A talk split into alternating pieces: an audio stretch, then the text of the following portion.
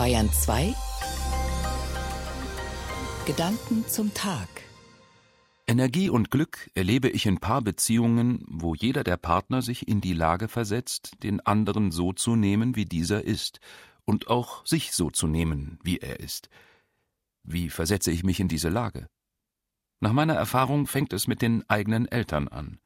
Schaffe ich es, meine Eltern so anzunehmen, wie sie waren, brauche ich ihnen und anderen Vorfahren keine Vorwürfe mehr zu machen und bin frei, mein Leben selbst zu gestalten.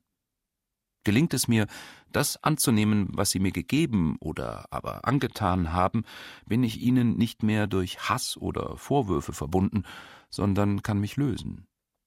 Es gibt an dieser Stelle auch nichts zu verzeihen. Statt Verzeihung braucht es Anerkennung und Trauer für das, was ich bekommen oder eben nicht bekommen habe. Das ist kein leichter Schritt, denn dann gibt es keine Schuldigen mehr, die ich anklagen kann. Vorsicht! Ich will damit nicht sagen, dass wir das, was schlimm war, schönreden sollen, also etwa Misshandlungen aller Art durch andere Menschen unter den Teppich kehren sollen. Vielmehr meine ich damit, dass schlechte Erinnerungen unser Leben negativ beeinflussen, wenn wir sie nicht in uns selbst erlösen und heilen können.